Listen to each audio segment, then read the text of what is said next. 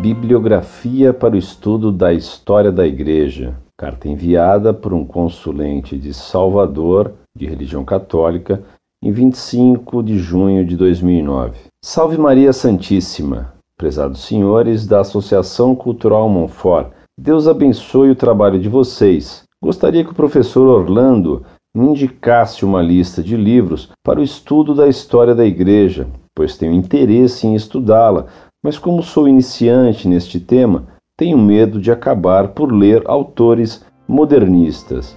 Obrigado.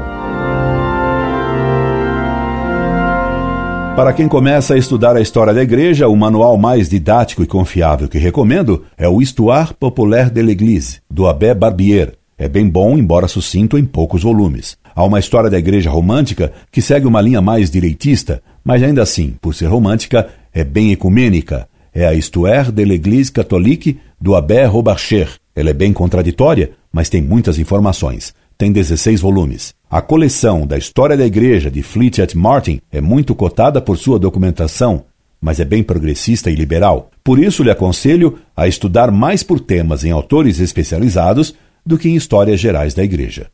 Incorde Jesus Semper, Orlando Fedeli.